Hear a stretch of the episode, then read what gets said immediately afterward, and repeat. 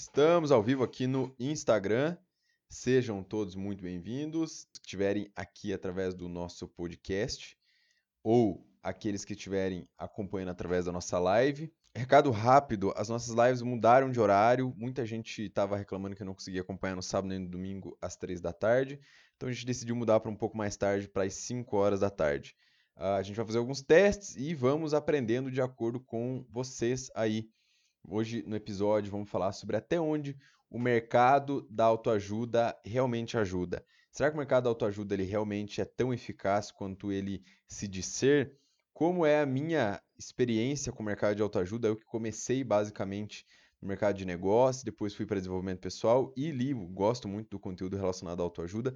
Por que, que a maioria das pessoas que entram não ficam? Por que, que a maioria das pessoas que começam viram odiadores do mercado de autoajuda depois? O que, que acontece com essa galera no meio do processo? Será que isso aconteceu comigo também?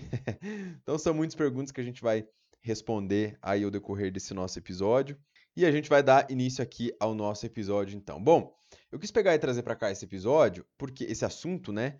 Porque muita gente que começou no desenvolvimento pessoal junto comigo ou antes de mim é, abandonou. Eu acho que eu conheço uma ou duas pessoas em todos esses dois, em todos não, né? Aqui é, não é tanto tempo assim, mas em três ou quatro anos que abandonaram o mercado de desenvolvimento pessoal e não só de autoajuda no caso.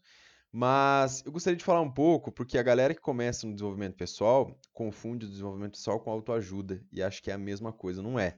Desenvolvimento pessoal, ele é um pouco mais amplo, ele se caracteriza o mercado em si. Autoajuda, ele é um braço do desenvolvimento pessoal, talvez até uma categoria que seja diferente, tá? Eu não estou falando isso só para defender, só para querer sair do, do mesmo barco e tal, mas é porque realmente é, é, é essa, é essa que é a diferença. Queria falar um pouquinho sobre isso, porque esclarecer o porquê que muita gente que começa sai, o porquê que muita gente que começa vai embora ou com, por pura desistência ou por simplesmente não. ou com ódio, com raiva. Tem muita gente que sai do, desse mercado ou para de, e fica meio com raiva disso. E tem gente que nem entra e tem raiva, né? É uma coisa que eu não consigo compreender. É a pessoa que não, não vai atrás de aprender para entender o que é e também tem raiva a gente vê aí muitas vezes as pessoas espalhando ódio em páginas que são boas ou em experts que estão tentando realmente ajudar, pessoas estão aí é, movimentando o mercado e o hater na internet ele é uma praga que vai rapidamente, né? E ele é um cara que ele consegue destruir um pouco da autoestima de quem está produzindo. Quem está mais tempo no mercado já está um pouco mais baqueado com isso, porque tem gente que faz isso de graça, tem gente que incomoda de graça. Mas no mercado a gente tem os haters e até a gente foi o tema da, de uma das primeiras lives aí, quando eu voltei a fazer live no ano passado. Então o Ruben falou aqui que não é a primeira vez, muito bom, seja bem-vindo. De volta, né? Mais uma vez. E então, vamos lá eu queria fa começar falando sobre um, um, grupinho, uma galera que incomoda dentro do nicho de desenvolvimento pessoal e do nicho de autoajuda, que são os viciados em autoajuda. E por que, que eu digo que incomodam? Que tem gente que começa a estudar desenvolvimento pessoal e sobe na cabeça. Sabe quando o cara é uma pessoa que nunca teve dinheiro na vida, ganha dinheiro e fica metido, fica se sentindo mais especial do que é? A gente tinha um termo, não sei se todo mundo conhece esse termo, mas fica com o rei na barriga, falavam isso na, na no, quando eu era criança, eu não me esqueço, de uma pessoa que se acha muito mais do que de fato é, uma pessoa que tem o ego lá em cima e não entende muito bem o seu lugar no mundo. Tem esse, os viciados em autoajuda, eles atrapalham muito. Por quê?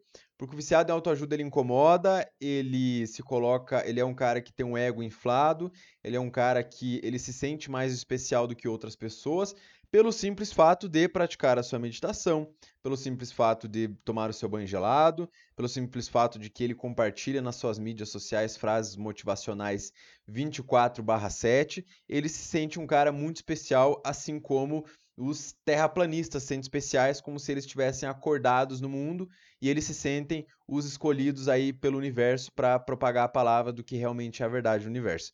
Mas, para mim, os viciados em autoajuda, eles incomodam tanto quanto o cara que é um hater da autoajuda, porque ele acaba é, repelindo pessoas que poderiam entrar no movimento, entrar numa coisa que é boa. E aí você olha aquela pessoa, aquele cara que é, incomoda, aquela pessoa que se sente muito mais do que é, e você fala, putz, mas eu não quero ser, eu não quero ser um cara como isso aí. Eu não quero ser ter a mesma personalidade que essa pessoa que se sente muito mais, que se acha porque toma seu banho gelado, ou porque pratica meditação, ou porque qualquer coisa do tipo que o mercado da autoajuda traz com bastante força. Então, para mim, o cara que é viciado em autoajuda, ele é tão ruim quanto o cara que não gosta de autoajuda pelo simples fato dele repelir pessoas que olham para ele e falam, putz, mas eu não quero ser igual a esse cara, então eu não vou querer estudar isso, eu não vou querer entender muito mais isso aí. Você fala, ah, Thiago, mas não é bem assim. Na verdade é, porque no Brasil a gente pega aí estatisticamente um país que lê pouco e mais do que isso é um país que acredita mais em mídia social do que muitas vezes no que numa pesquisa. Isso é também é, é estatística, tá? Então faz muito mal, porque aí a pessoa entra no Instagram, no Facebook da pessoa, vai tomar aquilo como verdade, ela não vai pesquisar a respeito e aí automaticamente ela já cria um preconceito muito negativo e faz com que pessoas que realmente estão produzindo conteúdo com base científica, pessoas que realmente estão é, falando sobre experiências práticas, pessoas que realmente têm base para falar sobre o que está falando na internet, sejam prejudicadas por pessoas que estão repelindo é, por se sentirem muito maiores, por se sentirem muito mais especiais. Se você conhece um viciado em autoajuda, que é aquele cara chato pra cacete, que é aquele cara que incomoda porque é, ele lê tantos livros por meses e você não lê, ele se sente mais especial porque ele pratica a meditação e você não, ele te julga e te critica por isso, comenta aqui e é que eu queria saber. Mas é um perfil que eu encontrei bastante no meio de desenvolvimento pessoal, infelizmente. E essas pessoas, elas começam normais elas começam humildes, elas começam simples e no meio do tempo, algumas, não todas, claro, elas começam a se sentir muito melhores, muito mais especiais do que pessoas que estão apenas, é, que estão apenas não, que estão vivendo uma vida diferente, tá? É, eu vi muita gente também que que queria começar a empreender, por exemplo, mas nunca faziam porque ficaram viciados em autoajuda. O cara que é viciado em autoajuda, ele tem uma característica bem marcante, que ele é um cara que lê muito, ele é um cara que pratica meditação, ele é um cara que toma seu banho gelado, mas não tem resultado nenhum. Ele é um cara que faz tudo isso e não tem dinheiro, ele é um cara que faz tudo isso e tá é, com relacionamento na pindaíba, ele é um cara que faz tudo isso e ele chega no final do dia e não se aguenta ficar sozinho. Eu, eu, eu já vi muita gente, continuo vendo gente assim, e é, e é, horrível, porque é, esse cara, ele geralmente ele coloca aí, aí, por isso que surgiu um pouco do termo empreendedor de palco, né? Mas ele, ele se coloca numa posição inexistente. As mídias sociais, claro, que proporcionam esse espaço para essa pessoa, como diria Cortella, idiotas no mundo sempre existiram, porém hoje eles têm mais voz e mais espaço no mundo. Então, é, no meio de autoajuda tem muita gente assim, muita gente, muita gente. Ah, é só na autoajuda? Claro que não. Já no mercado financeiro tem esses mesmos perfis, tem gente que fala, fala, fala e não é nem metade do que está falando. A gente vê, enfim, a gente vê pessoas em todos os ambientes que tem aí o rei na barriga, como diriam. Eu não sei exatamente que, é, como explicar o que seria isso, mas pessoas que têm um ego inflado e que se dizem ser muito mais do que são. Então, o, o, o cara que é viciado em autoajuda também, ele tem uma característica bem marcante, que ele, é, ele se sente muito perfeccionista. Ele se coloca numa posição, ah, eu sou perfeccionista, por isso que eu produzo menos. Eu, eu sou perfeccionista, por isso eu... E aí vem uma desculpa a seguir. Sou perfeccionista, e aí vem uma desculpa a seguir. Por isso faço menos, por isso minha qualidade é melhor. Só que, na verdade, quando a gente pega o histórico das pessoas que mais produziram no mundo, que mais tiveram sucesso e resultado no mundo, foram as pessoas que, em contrapartida, também têm um histórico de erro muito grande. E eles não produziam assim, ah, vou ficar nisso aqui por longos anos, ou vou fazer só isso, não vou fazer mais nada da vida porque eu sou perfeccionista. Não. A gente pega de Michelangelo a Leonardo da Vinci, eles erraram muito mais do que acertaram, produziam muita coisa feia, muita coisa grotesca, muita coisa visualmente não atraente. Por quê? Porque aquilo era matéria-prima de construção. Se eu for pegar é, e claro que eu não estou me comparando com gênios do, do, do, passado ou gênios da atualidade. Mas, cara, se eu for pegar hoje é, o meu pensamento de três anos atrás, se eu tivesse esperado o momento certo para começar, eu não tinha feito nada. Eu só aprendi a produzir podcast porque lá atrás, três anos atrás, eu errei um monte. Era episódio ruim, era, não, não gravava direito. É, quem pegava. Teve, teve episódio que a gente deletou porque ficaram, assim, não dava nem para ouvir direito, e é a construção. E o cara que é perfeccionista, ele, acima de tudo, é um medroso, porque ele não quer ser criticado, ele não quer que ninguém veja qualquer falhazinha, ele não quer que o negócio fique mais ou menos feinho. Só que muita gente que é perfeccionista também, ele até produz muita coisa boa. Conheço muita gente que se denomina perfeccionista e produz, assim, obras de arte em termos de design, é, em termos de funcionalidade, programadores tudo mais. Mas eh, essa galera também tem um pouco de síndrome do impostor. O que, que é a síndrome do impostor? Para quem não sabe, a síndrome do impostor é o cara que sabe fazer, é o cara que realmente sabe, sabe, entende o que está falando e ele se sente sempre muito menor do que ele realmente é. A gente tem aí, por exemplo, as pessoas que têm a síndrome de grandeza, que ele não é nada e se sente muita coisa, e tem o cara que tem a síndrome do impostor, que é, no caso da síndrome de grandeza, é um cara que de repente é meio megalomaníaco, assim tudo dele é melhor, tudo dele é, é, é, é mais bonito, mais legal. E tem o cara da síndrome do impostor, que ele é o contrário. Ele, te, ele faz muita coisa muito bacana, muita coisa muito boa, porém, porém, ele se coloca para baixo, ele não precisa que ninguém faça isso por ele. Ele mesmo faz isso. Então, retornando aqui um pouquinho sobre o, os viciados em autoajuda, eles têm um perfil característico bem interessante. E eu reparei isso, eu fui estudar isso sobre, fui, porque assim, Desenvolvimento pessoal, você quer aprender mesmo a se desenvolver pessoalmente, você pode ir atrás de livro, mas você quer de fato melhorar, observa as pessoas. Observar pessoas é a melhor forma para você aprender a melhorar você mesmo e a sua vida. Observa bem o cara que é rico e o cara que é pobre, você vai começar a ver a diferença. Começa a perceber o cara que é produtivo e o cara que é improdutivo. Você não precisa nem ir atrás de livro. Livro ajuda muito, acelera o processo. Mas começa a perceber no seu trabalho quem é bem sucedido e quem não é. Começa a perceber na sua vida pessoal quem é bem sucedido e quem não é. Você vai começar a notar grandes diferenças. Então, observar o ser humano é uma grande escola, é uma gr grandíssima escola. Seja um observador. E o viciado de autoajuda ele tem uma característica bem interessante que eu fui observando nesses anos. Ele se sente despreparado, todos nós em algum momento nos sentimos despreparados. Só que assim, quando você se sente despreparado na sua profissão, o que, que você faz? Você vai atrás de um curso que te melhore profissionalmente. Quando você se sente despreparado, no caso, no seu relacionamento, você vai atrás de um curso, de um livro, de, de alguém para conversar sobre o relacionamento. O cara de autoajuda, ele tem uma característica interessante, o viciado de autoajuda. Ele se sente despreparado e ele vai sempre nos livros motivacionais. Tiago, será que todo livro motivacional é ruim? Eu já vou chegar lá. Mas ele se sente despreparado e vai atrás de motivação. O cara que é viciado em autoajuda, ele não vai sempre atrás daquilo que, da informação que realmente importa. E é por isso que eu vejo um monte de gente falando assim: ah, eu quero empreender, eu quero empreender. O cara fica o dia inteiro consumindo coisas motivacionais. Mas, bicho, você quer aprender a empreender? Criar, você tem que aprender economia, criar empresa, criar um produto, ser um pouco mais produtivo, você tem que aprender sobre planejamento, você tem que aprender. É isso que você tem que ir atrás. O cara que é viciado em autoajuda, ele fica o dia inteiro em páginas motivacionais, em páginas que não vão dar aquilo que ele realmente precisa. E só para deixar claro, se sentir despreparado é completamente normal. Só que a partir disso você tem que tomar uma ação. O cara que é viciado em autoajuda, ele vai atrás de motivação e não de informação. E são coisas completamente diferentes. Muitas das vezes a gente está triste, está meio chateado e tal. É legal a gente ir atrás de algo motivacional, sim, mas não faça isso a base da sua vida, porque é uma base frágil. Porque assim quando acabar o vídeo, assim quando acabar a palestra motivacional, meu irmão, é você com você. E se você não tiver informação que vai fazer a diferença para a tua jornada, não valeu de nada. Não valeu de nada, porque não adianta me sentir. Você assistir aqui agora essa minha live, se sentir completamente motiva motivado, vai sair daqui e nesse momento está pensando em pedir demissão, queimar ponte, vai sair daqui vai fazer acontecer, mas na hora de fazer você não saber, e eu vou chegar lá. Então o cara que vai atrás de motivação, ele geralmente ele nem tenta, porque aí quando ele está sozinho, ele se sente despreparado de novo. Porque na, ao invés de ele ir atrás da informação que ele ia aprender a mexer o doce, que ele ia aprender a empreender, que ele ia aprender a fazer atividade de fato, na verdade ele foi atrás de motivação, aquilo deu uma energia para ele, mas essa energia acaba ali quando ele está sozinho, quando ele tenta fazer a, a parada, porque aquilo não era o caminho, aquilo não era informação. Vou dar um exemplo. Você quer aprender a criar um bom produto. Aí você vai atrás de motivação e você volta para criar um produto. Ok, eu estou com energia. Mas se eu não sei o, os passos para criar esse produto, de que, que adianta essa energia?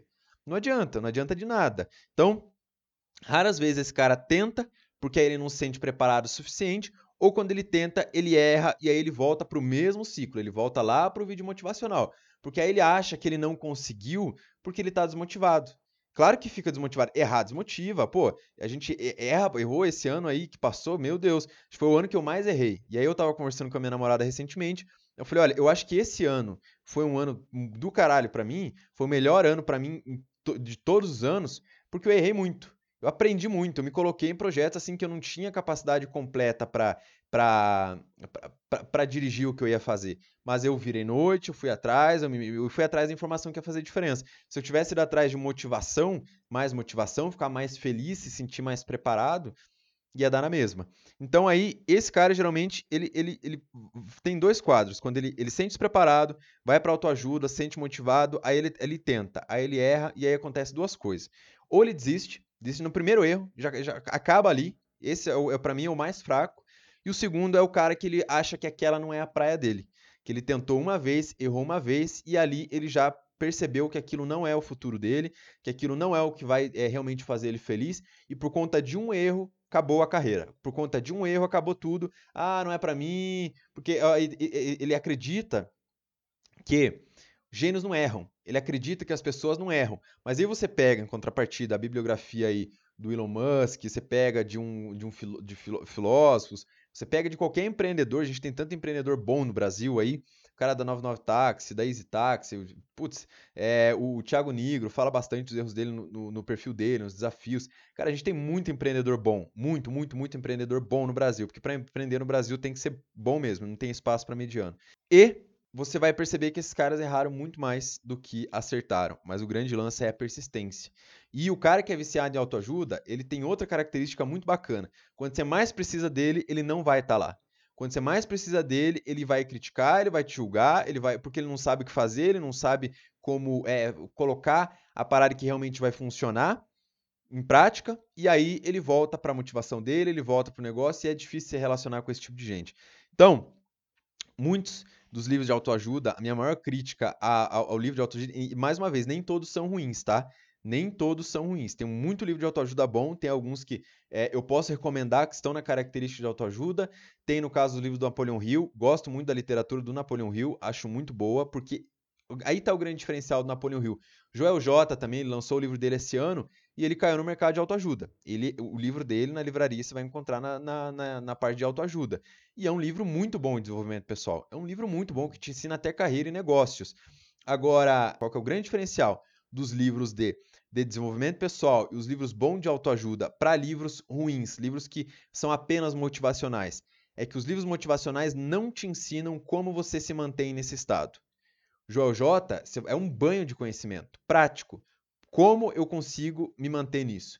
Todos, o, todo episódio que a gente é, vai produzir aqui, a gente se nega a produzir alguma coisa que seja apenas no sentido de falar que a parada existe. Como que eu faço isso? Senão não adianta. Você que está me ouvindo agora aqui, adianta você chegar aqui, ouvir ou criticar, ouvir ou falar, ouvir não sei o quê, e não te, não te falar pelo menos o que, que é bom, não te falar mais ou menos um caminho o que, que você pode seguir para não errar, ou alguma característica que é negativa, alguma coisa que você de fato aprenda. Mais uma vez, é, respeito muito palestrantes motivacionais, respeito muito, respeito, assim como eu respeito todas as profissões, mas não é o que eu gosto para minha vida. E tá tudo bem se você gosta, é, não é uma crítica colocar como certo ou errado, só estou falando pelas minhas observações os efeitos negativos que isso gera na carreira, os efeitos negativos que isso gera no dia a dia, porque é disso que se trata, né? Hoje eu postei uma print aí sobre a minha produtividade dessa semana, a minha meta é, é fazer duas coisas fodas todos os dias. Essa semana eu fiz 22.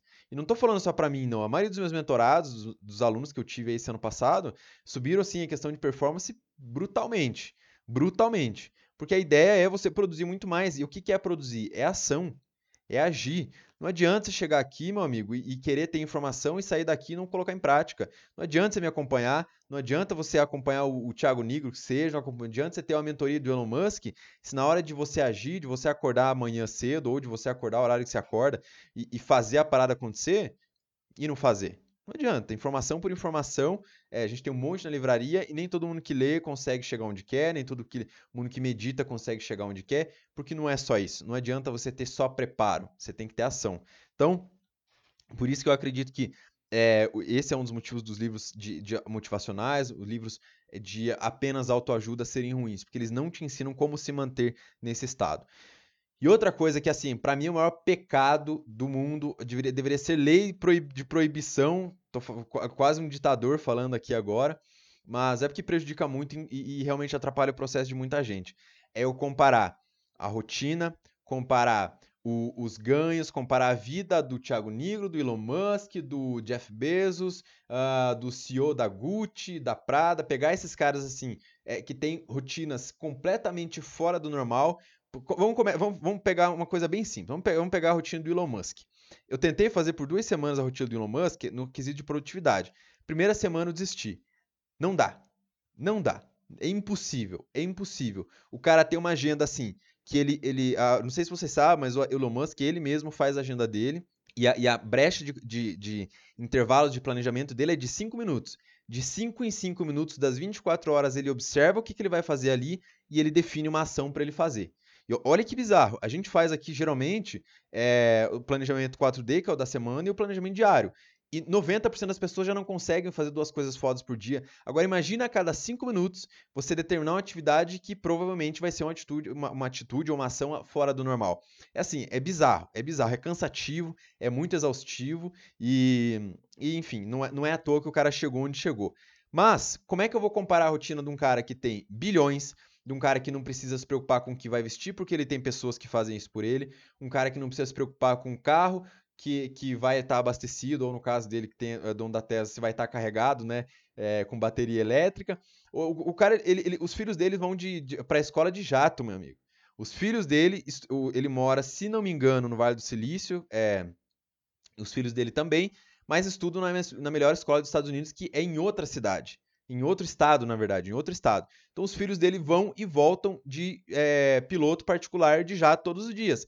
Agora, como que você vai pegar a rotina? Como é que você vai comparar um cara que, assim, se quebrar o cano da tua casa agora, você que vai ter que consertar. O Elon Musk, se quebrar um cano da casa dele, ele nem fica sabendo.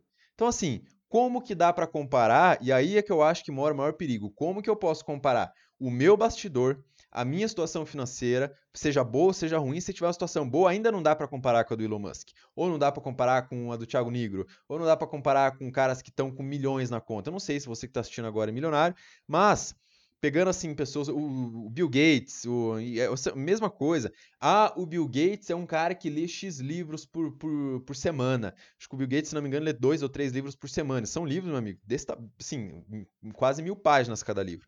Cara, o Bill Gates, ele lê, em média, 5 horas por dia. Você tem tempo de ler 5 horas por dia?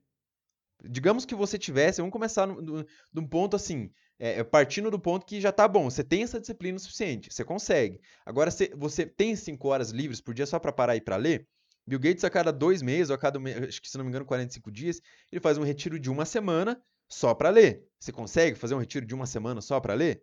Então, assim, não dá para comparar o ritmo de quem no passado virou noites comendo miojo, virou noites dormindo na frente do computador. Não dá para comparar a rotina de quem agiu por 10 anos igual um louco acima do normal, se você vai ler, eu aconselho muito que você leia para você entender, para você comparar o teu estado de hoje com o estado dessa galera que estava lá atrás.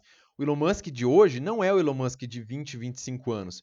Eu li a bibliografia dele, eu fiquei impressionado. Ele, ele, ele alugou um escritório no Canadá, porque ele não tinha dinheiro para mais nada, não tinha dinheiro para mais porra nenhuma, pagava internet. Elon Musk tomava banho de favor em outro lugar, na, na casa de um amigo dele, se não me engano, a cada dois dias e ele dormia num puff. Ele não tinha nenhuma cama, ele dormia num puff do lado do computador. Então, assim, não dá para comparar.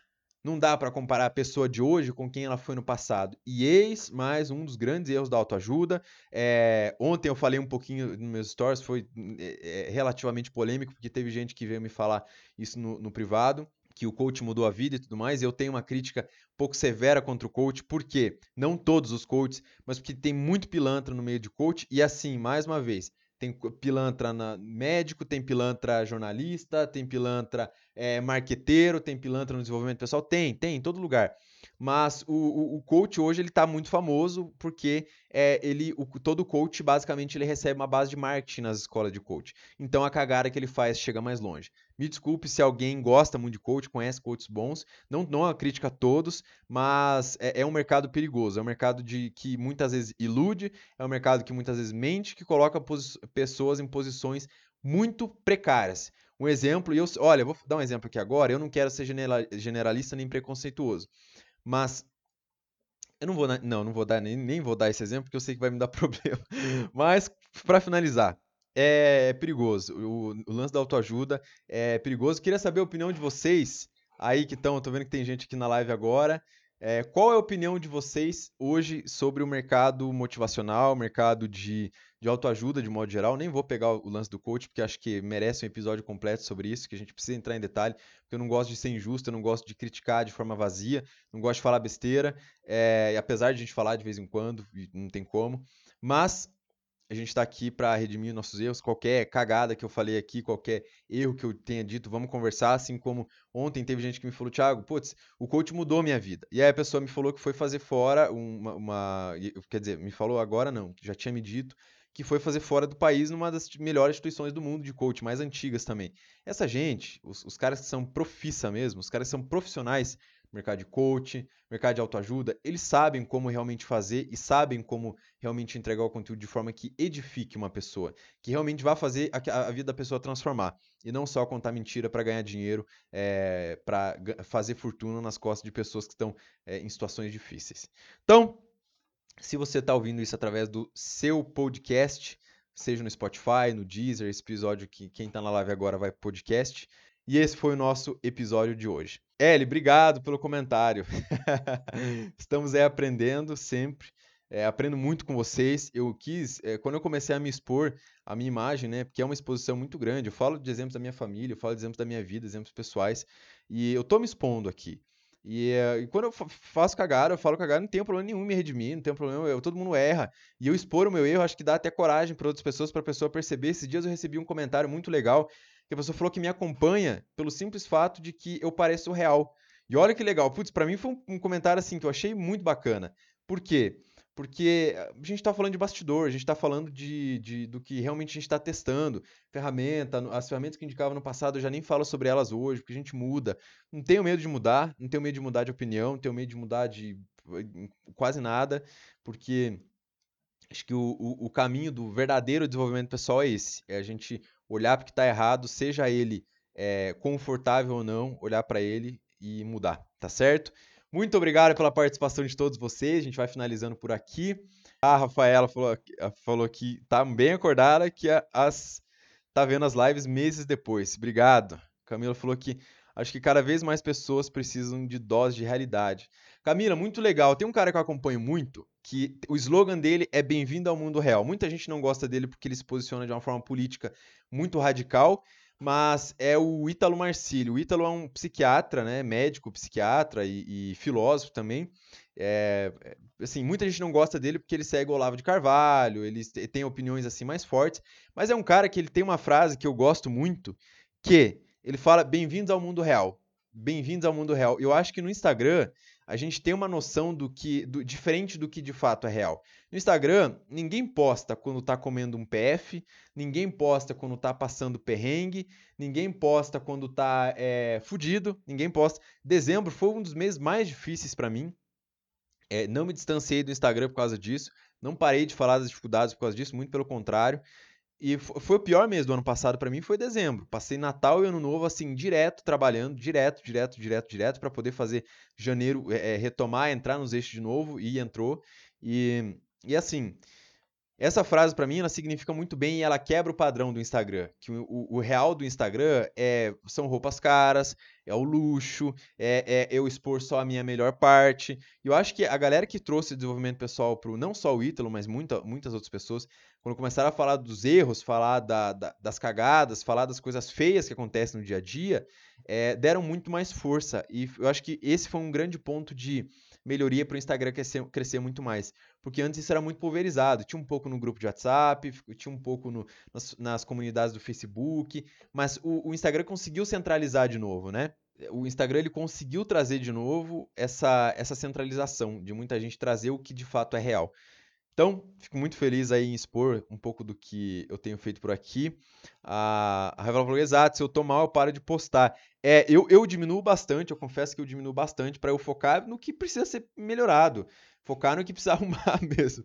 Então, não adianta é, o pneu do meu carro, no caso, o pneu do meu negócio furar, é, que foi mais, basicamente uma das coisas que aconteceu no final do ano, e eu continuar falando que eu tô andando de carro, que o carro tá bonito, tá tudo legal, e não parar para consertar, né? Ia chegar janeiro e ia estar tá fudido, mais fudido ainda, ia estar, tá, enfim, uma situação muito pior, e eu não queria isso, queria começar o ano de forma muito diferente. E conseguimos virar o jogo, eu e o Álvaro, que tá na minha equipe também, aliás, grande abraço pro Álvaro.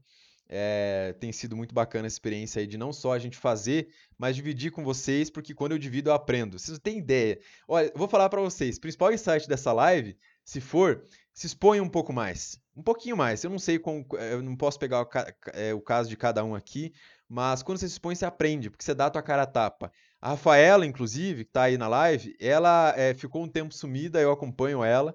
E o conteúdo dela é muito bom, o conteúdo dela é que, que ela posta sobre as notícias e tal, tem uma opinião muito boa, tem uma opinião muito sincera e muito direta ao ponto, eu gosto disso. E, e quando ela se expõe, eu imagino que ela também venha aprender, e acho que é o, o, o, o, o objetivo de todo mundo aqui: aprender. Então, essa foi a nossa live de hoje. Eu queria explicar um pouquinho mais sobre o lance da autoajuda, queria explicar um pouquinho mais sobre a minha opinião.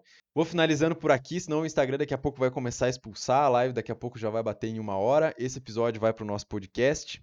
É, tamo junto. Fico muito feliz por ter todos vocês aqui presentes.